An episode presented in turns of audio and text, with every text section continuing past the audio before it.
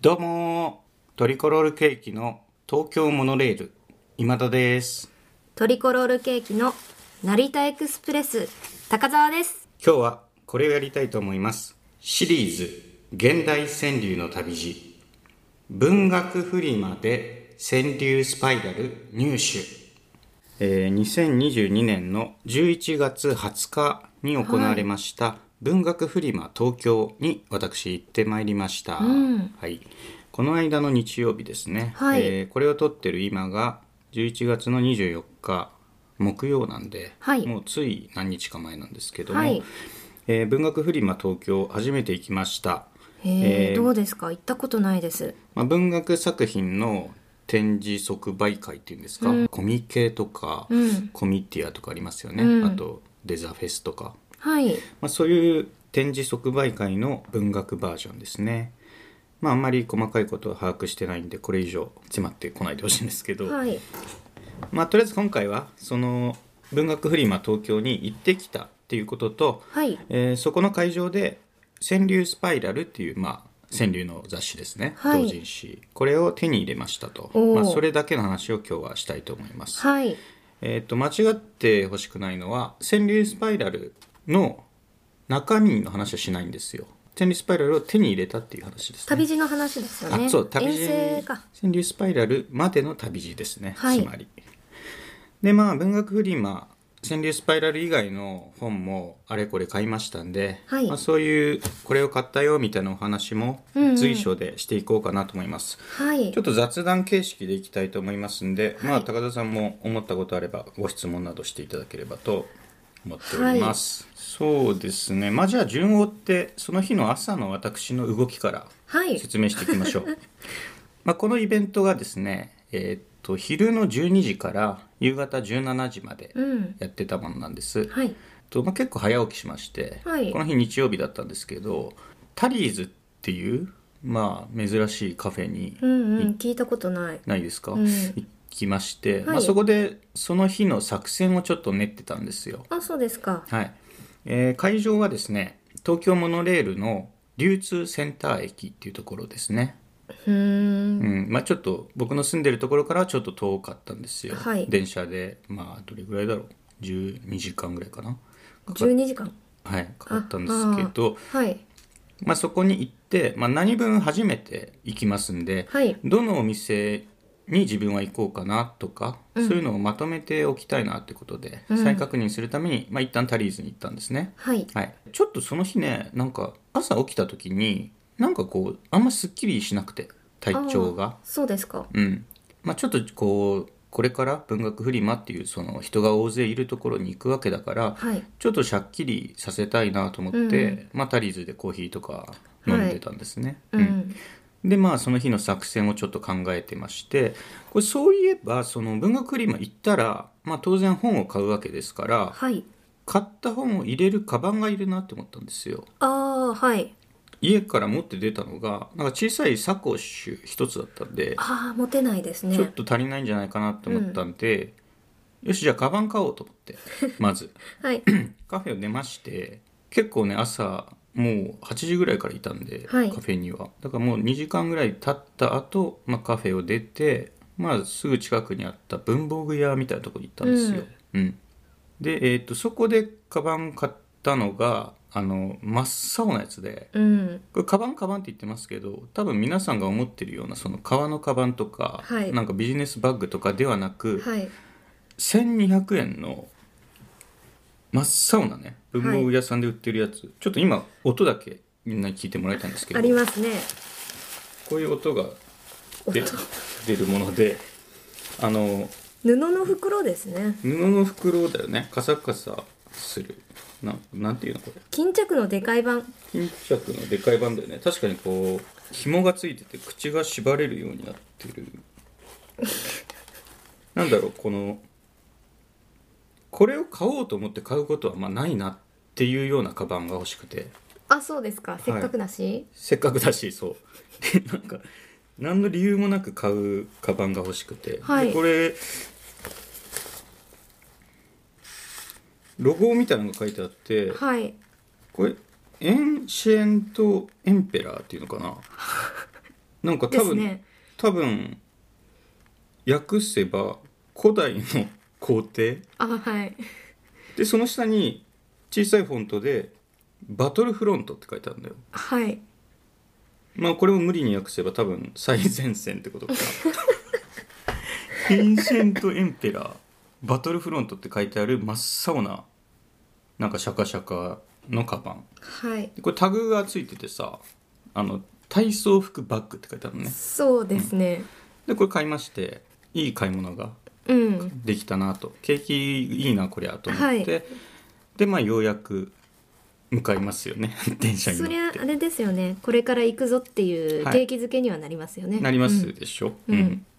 まあ、だからすごい浮き足だって、はいちょっとツイッターとかもバンバンやっちゃってこんないいカバン手に入れたぞみたいなはいツイートとかもしながら行きましたはいまあ JR とかを乗り継いで浜松町駅かなそこから東京モノレールに乗り換えましたと、はいでモノレールいつぶりに乗ったのかちょっと忘れてたんですけど、はいまあ普段あんまり乗る線ではないんですね、うんモノレールで久々に乗ったらあの空中走るじゃないですかモノレールってくうんまあそうですね、なんかこう線路が高いところにあるじゃんはいで浮いてるんだよでちょっと怖くてさ、はい、なんかこうよ酔っ払ってるような感じになってきちゃうっていうかこあうー高所恐怖症みたいな感じなの、怖いなと思ってはいでもそんな状態で、えー流通センターはいに到着しましたと。まあ、えーっとね、大体着いたのが11時半ぐらいかな。はいうん。で、会場は12時から開きますんで、はい流通センターの第一展示場、第二展示場ってところが今回会場だったんですけども、まあ入り口の方に行ったら、もうすっごい列なんですね。テーマパークぐらい、うんずらーっと並んでました。うんはい、第1展示場第2展示場あるんですけども、まあ、今僕が結構興味を持っているのが、まあ、川柳とかはいとかっていうか、まあ、川柳じゃないですか。はいで、まあ、川柳短歌俳句とか、まあ、そういう短詩系の文芸の主な会場は第2展示場の方だったんですね。うんまあ、とはいえでも第1展示場も行ってみたいなと思ったんで、はいまあ、じゃあ主に集中したいのは第2展示場になるとして一旦じゃあ第1展示場から落としておくかとはい思ってまず第1展示場に行ったんです。はいすっごい並んでてマジでそれは一つのブースに並んでるじゃ人なが多いのくかてね会場に入るためだけの列あそうなんだがもうすごくてはい入るだけでももう何分も何分もかかって疲れる超疲れる うんだから第一展示場はまあそういう小説とか、はいなんかエッセイとか、いそういうのが多いゾーンだったんですけども、はいまあ、何冊か買いましたんででここにね今持ってきましたんで、はいすっごい重かったんですけどもちょっとご紹介しようかなあの先ほどカバン買ったじゃないですか、はいでまあご機嫌なわけですよ僕は、入り口でねあのノートっていうあのブログみたいなやつあるじゃありなまい、すねノートの方がそのノートを宣伝するためのトートバッグ配っててああちょっと小さめのはいこれがあればあの古代の皇帝カバ ンいらいらなかったなってはい思いましたでこれ後々気づくんですけどもカバンが2つあるわけですよ僕の手元にはい2つあるんだからいっぱい買えんじゃんっていう判断にもつながっちゃってあそういう意味でも古代の皇帝カバンは買うべきではなかったですね はいー1200円もして1200円もしかもして今ね日、あの戦利品をたくさん持ってきていただきましたけど、はい古代の皇帝カバンの方に入ってなかったですよねノートのトートに入れてきましたもんねあそうですか、うんなんか使ってないんですね使ってないんですよねなんかもうふにゃふにゃすぎて全然安安定感のない収納というか、はいうん、ちょっともうなんで買ったのかわかんない怖いですね 旅先のテンションっていうのはそうです ねでまあいろいろ買いましたんでちょっと厳密にねどっちの展示場で売ってたか忘れちゃってるんですけど、まあ適当に紹介していきますね、はいはいえーっとすいませんね紙がだから今目の前に大量にあるんで、はいちょっとぐっちカゃサぐちカゃでサする回になりますけども、えーっと例えば買ったものを紹介しますね、はいえー新しい SF とファンタジーの雑誌これは「立花人」と読むんですかうーねなんかしっかりしてるしっかりした造本で SF 小説が主なのかなへえへうえ、ん、で海外ののというか、まあ、日本語以外の言語がうん使われてる小説とかも結構多くて、へえこれはまあなんでかわかんないけど買いましたなんでかわかんないけどな興味を持ってはいたんですね、うんはい、そうあの会場でいろんな本を見てさはいあこれなんか惹かれるなと思って買うとかいうこともまあ本当はできるわけじゃん、はいまあ、でもちょっとコロナ禍だったりもするから、はいあと初めて行くっていう不安感もあるからさあんまりその現場で気になったものに手を出すのはやめようと思って、うんうんもうあらかじめあここのお店この店この店には行こうって決めたものだけを買うようにしてたの、はい基本ねはいとはいえなぜ買ったかまではもう分からなくなってもうとにかく人が多くて、はいもうぐにゃぐにゃですう頭が。ん、私そういうところ行くと本当目が回っちゃうんですよね、うんぐるぐるに僕もね目を回しながらの数時間でしたねそれ面白そこれ面白そうですかこちらはですねえー近代体操創刊号うはい特集今なぜ空間は退屈かこれは思想建築とは違うんですか藤建築じゃないんじゃないあの特別インタビュー藤村隆二さんって書いてありますけど、はい建築家の方だと思あそうなんですう、ね、はい都市論とかそういうことでしょうねこれもねなぜ買ったか自分で説明できないんですよでもなんか事前にここには行こうと思ってはい買った一冊なんで、まあちょっといっぱい買ったもんでさあのまだ全然目を通してないから、はいちょっと実際目を通してあこれで買ったのかっていうのは分かるかもしれないですね、まあ、はいまずは放り込んでったとどんど放り込んんでったとそうどんどん放り込んでったんですよこことここは行こうって決めたものをね、はいしたらもう理由は何でか分かんないですけど、はい財布のお金がないんですよね持ってったなんで金ですがか行っただけですもんね行っただけよ行っただけで財布からお金がなくなってんだよ ねかなりあれあと重い帰り道ではい荷物が重くて分かんないんだよ一つ一つの事象のなんか関連性があるかどうか分かんないんだけど、えー、でも、あれですよねエンシェントエンペラーには何も入ってないんですようん ねそれはあのなんでかっていうとなんか不快 だからあのノートのトートがさ作りが良かったんであがっしりしてたそんうででこれに入れた方が安定感があるなと思ってあれで何でしたっけあのエンシェントエンペラーのことを、まあ、結構叩く感じになってますけど叩いてないですよ私は結構かなり好きなタイプのいや僕もそうですすよこれあの家に帰ってからね検索したら、結構グッズ展開がグッズ展開されてておそらく小学校の男の子たちはもう今エンシェントエンペラーに夢中なのではないかなというふうに思います、エンシェントエンペラーはちなみに先ほど言ったエンシェントエンペラーバトルフロントというロゴのさらに下に行きますと、えー、Go Future Beyond the Limit ビヨ Go, Go Future Beyond the Limit と書いてありますね、だからもうとにかく小学校の男の子の何かこう心をくすぐるような、うん文字なんでしょうね。はい。はい他にもねいろいろ買ったんですよ。うんあの故障かなと思ったらこれも小説かなえー、確か。これもすごいしっかりしてるははい。ツイッターとかで、い、なんか面白いなっていう方がなんかこの本面白そうだなって言ってたりするじゃないですか。はいもうそういうのを見てもういいや買っちゃえとうんここの店には行ってみようと思ってもうどんどん買ってったんですね。はいうんしかもかっこいいですねこれあの表紙のえっ、と文字がうんいいよね、うんうんもうね何がいくらだったかも覚えてなくて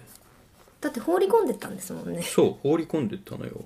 したら、まあ、それとど関係があるのかどうかわかんないけど財布から 万単位でお金がなくなってんだよねはい僕3万ぐらい持ってた気がすんだけどマジっすかわかんないんだよねあのなんかすっごいチャージされてたりもしてだから朝すごいふわふわした気分で動いてるもんだから、ちょっとお金の使い方とかがわかんなくなってたんじゃないかなっていうふうに思います、やっぱあれですね気がなんていうのか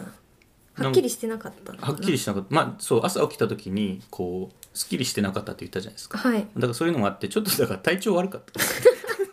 しかもあの今田さんってコーヒー体に合わないってうん前おっしゃってたと思うんですけど、あー実際コ覚えーてヒー飲まれましたてたんですよねうん一応僕それね伏線として貼ったんだけどあごめんまあなこさいこでもう言っちゃ言っいましたちゃうんだね、うん、言っちゃいましたごめんなさいまあまあ忘れてもらってねはいカットもできますしねあそっかははいというわけで第一展示場ではいろんな本を買いましたとあとあれですね「メイキング」っていう雑誌もはい創刊号と第1号かな、これも買いましたこれはすっごいおしゃれですよ高田さんメイキング見せます見せてくださいはいこっちが0号えー、かっこいいかっこいいよねこれめっちゃかっこいいすごい造本ですよ、うん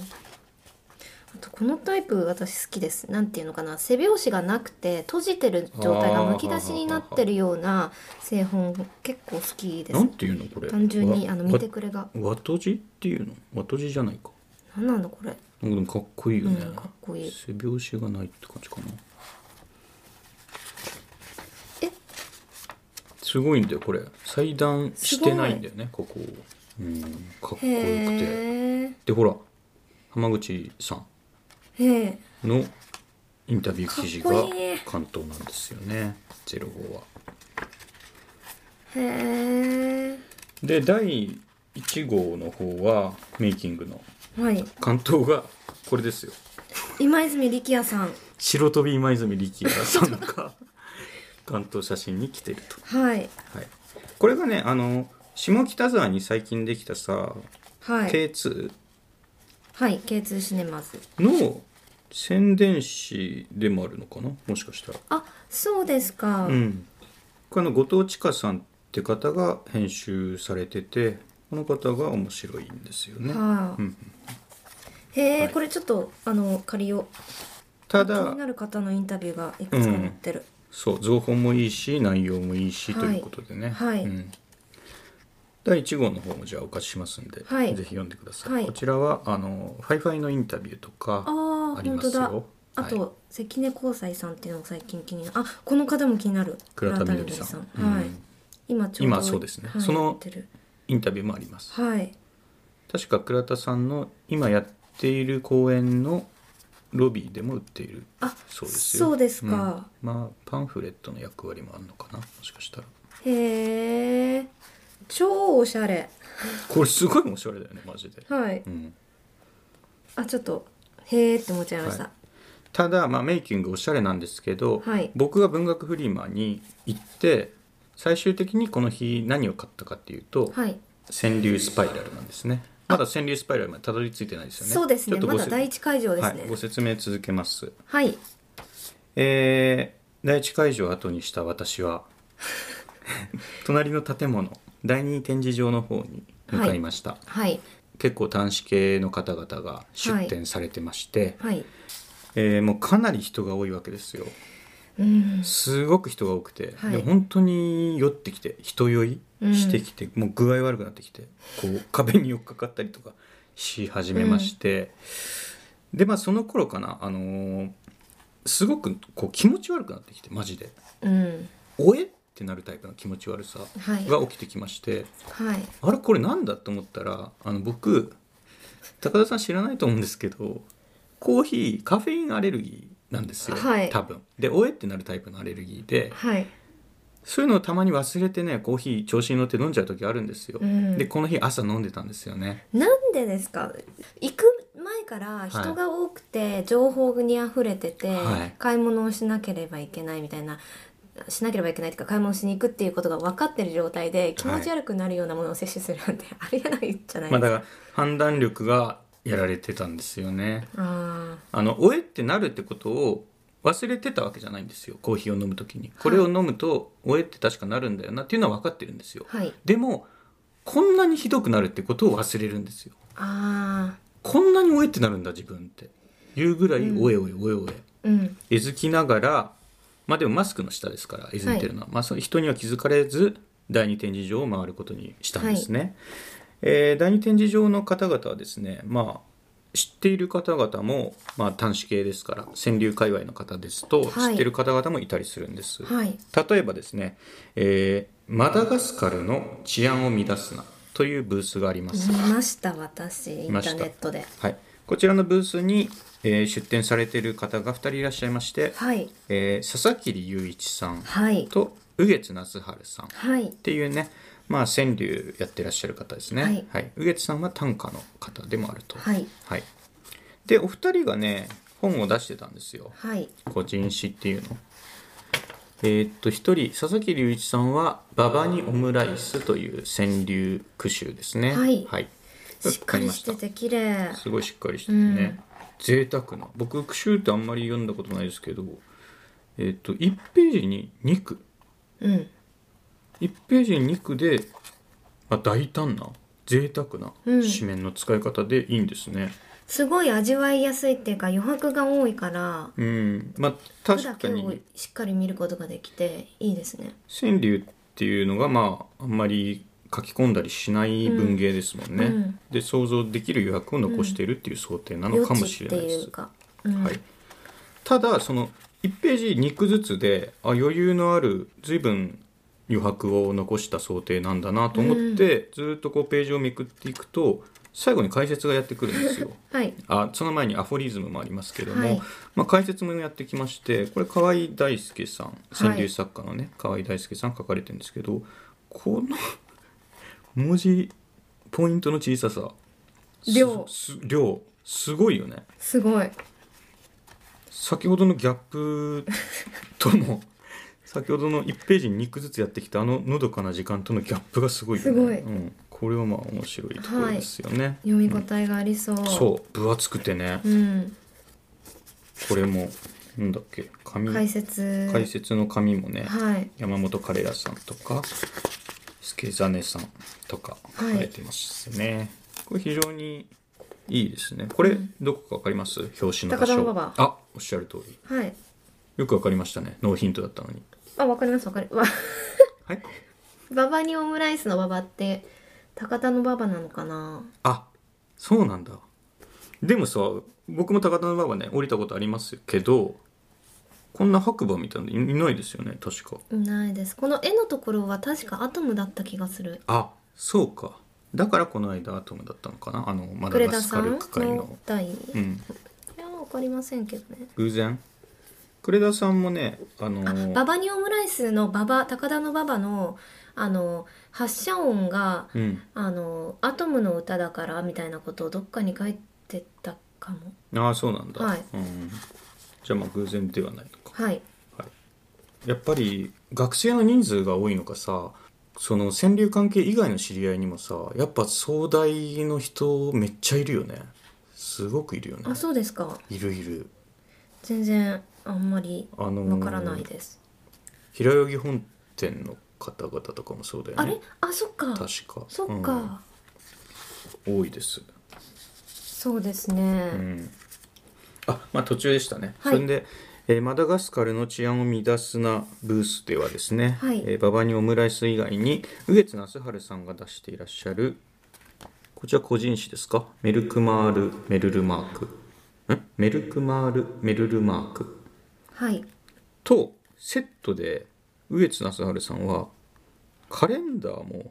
売られててはいこういう携帯の発表の仕方もあるんですねそうですねカレンダーの方は川柳でメルクマール・メルルマークの方は短歌の連作ですね短歌ですねはい植地さんは多分ホームは短歌の方なんじゃないかなはい、うんカレンダーだな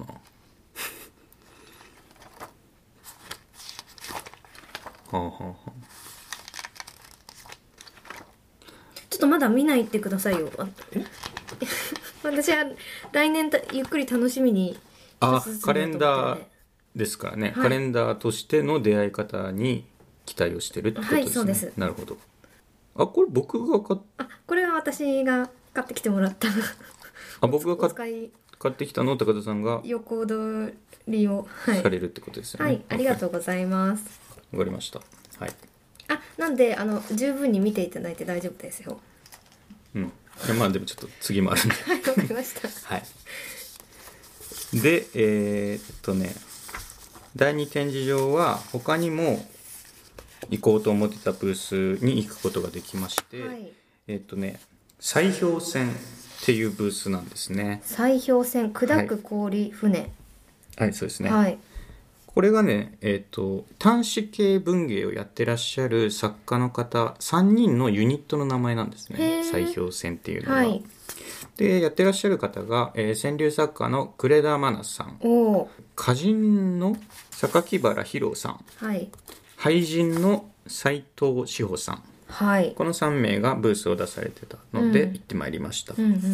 この砕氷船、ズームでやってたイベントっていうのを僕見たことがあるんですよ。はいうん、あれいつぐらいだったかな、まあ、今年の5日に見たんですよはいでそれで、あのーまあ、興味を持って当時は、まあ、当然呉田真奈さんはいというか川柳に興味を持ってたんで呉田真奈さん目当てでそのイベント聞いてたんですけども、はい他の方はね俳人の方もいるし歌人の方もいるってことで三者三様のジャンルのお話をされてたんですよはいでまあそれ聞いてて僕、まあ、当然素人ですから、まあ、今でも素人なんですけど、はいよく分かんなかったんですよ言ってることとかがね、はい専門用語とか分かんない「キレって何?」とかはい分かんなくて聞いてたんですけどまあなんかこ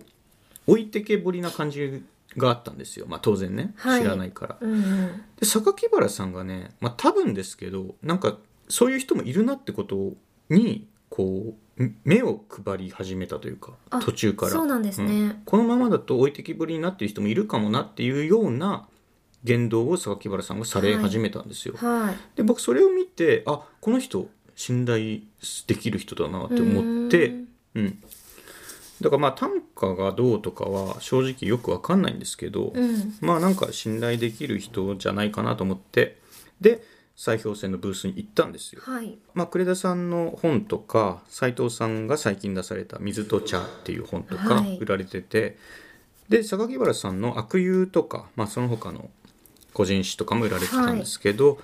えー榊原博さんの「悪友」だけ、えー、と文学フリマに行く前から、はいその自分の家の近くの本屋で買ってたんですよ。あそうそうそうそうんなですかなんか信頼できそうだなと思ったんで、はいうん、ちょっとこれは持っとこうと思って。はいで当日榊原さんがおそらくブースにいらっしゃるから、はいサインもらおうと思ったのね、はいうん、で忘れたのね 持っていくのはいめちゃめちゃですねめちゃめちゃなんだよとにかく行くぞって言って勇み足で行ったそうのそはういいけどでコーヒー飲むしエンシェントエンペラーも買うしもうぐっちゃぐちゃなんミだよスレミスの連続ミスの連続で人もいっぱいいてはい具合悪くなったりしおえってなったりするもうわけわかんない中もうやっとのことで砕氷船のブースの前に立ちまして、はいでその11月20日の前の日にさはい高澤さんがさツイッターでなんか映画を見に行って、うんそこにトークゲストでいらっしゃってた、はいあの映画監督の杉田教師さんはいにこう話しかけたんだよねはい確か。はいそうですだから自分でてめえで話しかけといて挙動ってもうテンパっちゃってテンパっちゃってしっちゃかめっちゃかになっちゃう、まあ、それがファンというか面白い人だっていうことが高田さんわか事前に分かってるから、はいあ今日取ったんだよねそうです、うん勢いよく喋りかけちゃって「あでなんだっけ?」みたいななるほどね感じになっちゃって、うん、であれも見ましたこれも見ましたみたいうなんことを一生懸命伝えたんですけどもうあんまり覚えてないですねうん、だからざっくり言うとあのオタクがその推しに話しかけてはいしっちゃかめっちゃかになっちゃうみたいな状態になったわけでしょ、はいざっくり言うと、はいでそれを僕ツイッターで前の日見ててさ、はいでリツイートもしてあもはういこうはなるまいと、うんうんこれはもう失敗例としてはい胸に刻んでおこうと思ってリツイートしたんですけど、はい榊原さんを前にして僕若干そうなっちゃって ブースでいきなり「今田です」って名乗っちゃうっていうはい謎のね、時間もあったりしました急ですよね急ですよねあの怖いですよね向こうからしたら私その急急だってことに自分も面食らっちゃって わかりますよ、はい今だって誰だよってねなっちゃいました、はいなんかなんかでもねあのーラジオポトフがもしかしたらご存知だったのかななんかラジオのうんとおっしゃっていただいたような気がします、うんはい榊原さんはこれ個人誌も僕買いましたはいはいえっとね榊原東馬さんだっけななんか別の名義もあって、はいその名義では川柳を書いてらっしゃるんですよそうですか、うんでこの「川柳スパイラル」にも確か寄稿されていた気がします、はいなんで「すか無地な」っていう本も買ったんですよね、はいこれかあの砕氷船の斎藤志保さんがこの本を出したので、はいまあ、それの特集みたいのがこの俳句雑誌「ムジナ」で特集があって、はいそこに榊原さんも呉田さんも寄稿されてたんで、そうなんですね、はい、それで買いましたすごいなあこれ無事なすごい情報量なんですよ、ん無事なねうんちょっとこれまた改めてじっくり読んでいこうと思っております、で、はいまあ、その頃になってねあの具合の悪さにも拍車がかかってきまわしてあはい大体その時点で1時間2時間ぐらいかな、うんちょっともう人が多いし酸素も薄いから、はい具合も悪いから、貧血になっちゃううん、ちょっと外の空気吸いに行こうと思って、はい一旦外に出たんですよ、はいうん、であその前にまあ川柳スパイラル手に入れたんですねあそうですか、はいあの小池さんが一人ブースにいらっしゃって僕ねちょっとびっくりしましたなんか、はいブース出されるっていうのは聞いてたんですけど、うんなんかどういうどういうグループなのかなとか分かってないんで、うんなんか誰がブースのね店番されるんだろうとか、はいなんか小池さん自身は大阪の方なんではいなんか東京の信頼できる同人の方がいたりするのかなと思ったらこうブース通りかかったら小池さんが普通になんかハスに構えてリラックスされて椅子にくっついてたんですひょひょうひょうといらっしゃって あ小池さんだと思ってはいびっくりしました。はい、はで、まあ、スパイラル入手しましいて、はいでまあちょっともう人も多いしすごい熱気だからもう一旦外の空気吸おうと思って外のベンチみたいなところに座ったんですよはいまあ本がねもうとにかく本がありますから手元にはいまあ読むかと思ってうんうん5分ぐらいの間になんか読もうと思ってでも5分の間にさ読める本なんかないじゃない、そうですね、うん、本って文章だからさ、うん細切れで読むとよくないよねうん、なんかこう短い文芸みたいなのがあればまあ読めるんだけど さそういうのってまあないじゃんあるじゃないですか。あるああるじゃん持ってますよね。そうそうあるじゃんと思って、はいあ五七五じゃんこれすぐ読めんじゃんと思って「川柳スパイラルを」これ最新号なんで、うん16号ですねうん、実物僕触るの初めてで、はい、はい、あの今年の8月に「川柳スパイラル5周年の集い」っていうのには行ったんですよはい、でその5周年の集いっていうのがこの最新の16号の特集でもあるんですけども、はでまあそれを読み始めたら気づいたら1時間半ぐらい読んでてはい、で寒くてさその日ちょっと、そうですね。うん、なんかちょっと具合悪くなってきちゃ って、うん、でよく考えたら、うん僕朝起きた時から具合悪かったじゃんそうですね。その時ぐらいに気づいたんだけど二日酔いだったんだよね大丈夫で すか。二日酔いで、えっと、カフェインアレルギーなのにコーヒー飲む、はい、えーモノレールで高所恐怖症になるはい、人がいっぱいいて具合悪くなるはい、しかも睡眠不足だったのうん、うんで、寒い。寒い朝から何も食べてない 具合悪いで読む「川柳スパイラル」はそれでも面白かったです、あ、そうですか。はい、これまたね週を改めて最,、うん最新号のご紹介はしたいと思いますそうです第2展示場で買ったその他の端子系の本とかはい冊子とかをご紹介したいんですけどもはいはい、えーっとねまあ先ほど砕氷船のブースで買いました呉田愛菜さんの「ホイ」かなちょっと今日持ってきてないかもしれないですけど「ホないイはい」と、えー榊原さんの「それはとても広いテーブル」と斉藤志保さんの「水と茶」はい、はい、これ3冊買いました悪友の方はねまた改めていつかはい、サインいただければと思ってますあと廃止無地なですね、うん、そしてこちらが、えー瀬戸夏子さんの「一家唐人」うんひと夏の唐人」ですね、うん、これブログとかで小池さんがおすすめされていたのでああ、そうですか。はい買いましたよちょっとチラ読みしたんですけど面白いです、うん、うはいん、まだ全然チラ読みばっかりであれなんですけどね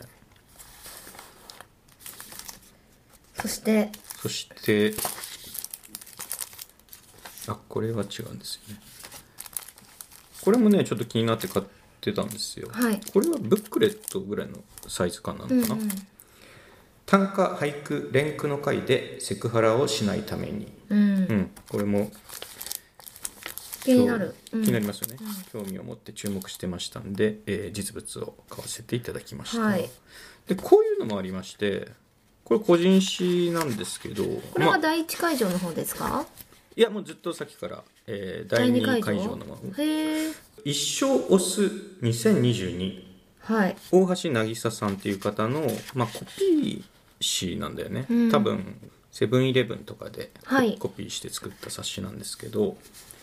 この大橋渚さんってねあの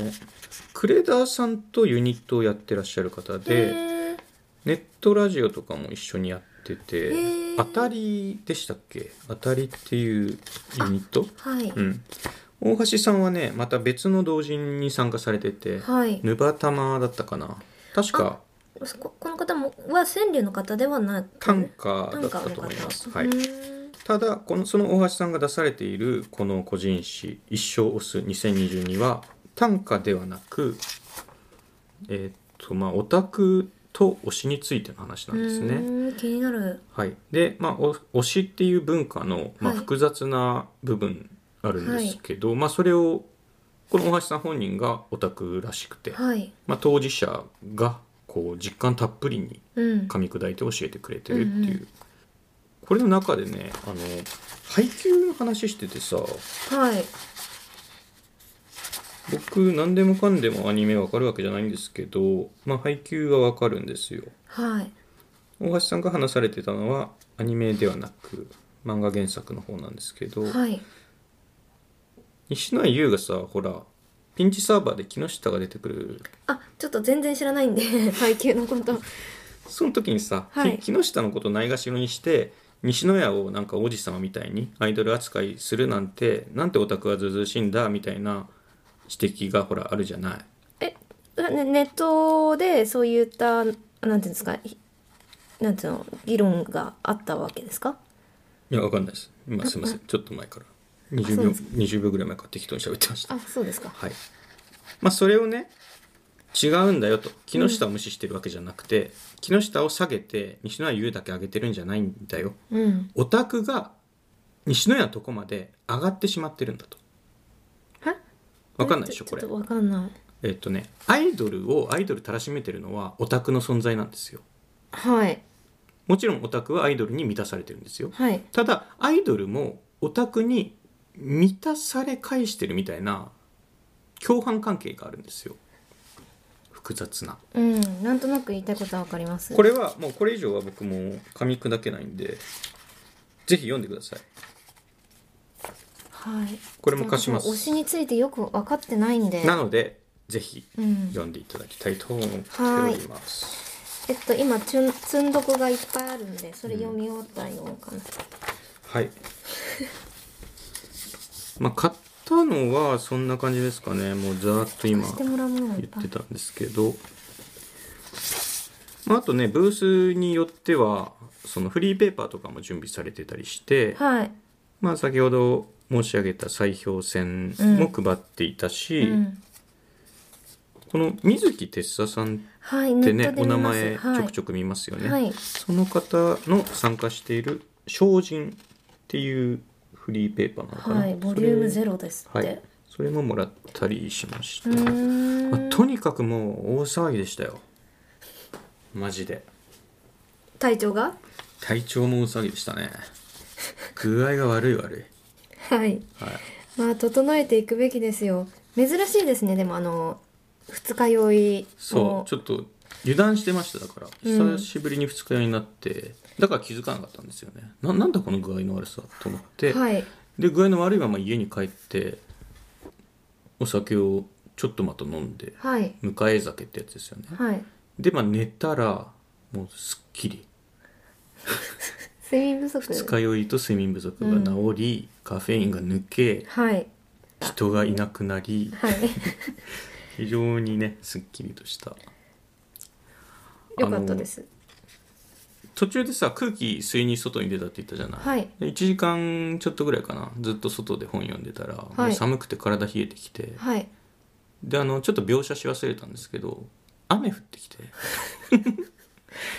戦利品が濡れちゃうじゃないですかうんだからギリギリねそれがねびしょびしょになるような雨じゃなくてはいちょうど僕の体温だけ奪って僕の体調だけ奪っていく雨が降ったんだよね、はいはいっ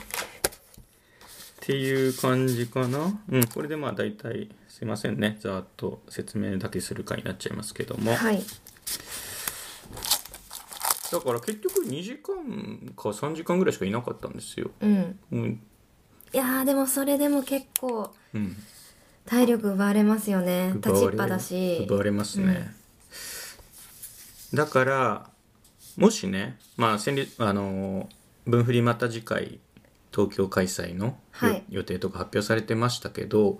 もし次回行く時があれば、まあ、この回を聞き直して、はいだから未来の自分に今言っておきたいんですけど、うんもし分振り行くんだったら前日はあのお酒を飲みすぎるなうん寝ろうん朝コーヒーを飲むなうんでえーっと人がいっぱいいるんだから行くな 今日ちょっと持ってこなかったんですけどブースによってフリーペーパー配られてるっていうのも事前情報として知ってたんで、はいクリアファイルみたいのもあった方がいいなと思ったんですよね、うんうんうんなので、えっと、エンシェントエンペラー売ってた文房具屋さんで、はいクリアファイルも買ったんですよこれもまあちょっと小学校の男の子が喜びそうななんかこううん明明細みたいなやつうんうんうでん買ってね透明なフィルムにはい入れたままにしてあったのよはいで昨日かなそういえばあれ買ったなと思って開封してみたんですよはい下敷き でしたもう めちゃくめちゃくちゃですめちゃくちゃです面白いしかもこういうタイプのものってはい小学校の時に使ってたものまだ持ってるんだっていうようなあ印なるか象だけど新品なんですよ今から買う人 いたんだこういうの僕でも好きなんですよねなんあか私も好きです結構なんだろう突然の需要でどうでもいいものを買う時の、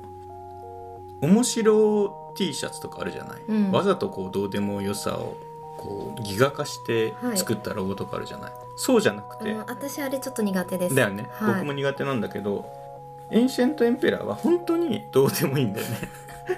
ちょうどどうでもよくてニヤニヤがないのかなないニヤニヤがない面白いだろなんて言えないですよ、うん面白くないですよ別うに、ん別にうん、これでもいいんだよねだからすごくいいものを変えたなと思いますはい自分の力ではたどり着けなかったところに確かにうん、はいまあ、分振りとかこの機会がねうん、連れて行ってくれたなっていうふうに思います一番の戦利品じゃないですか一番の戦利品は違います戦利スパイラルか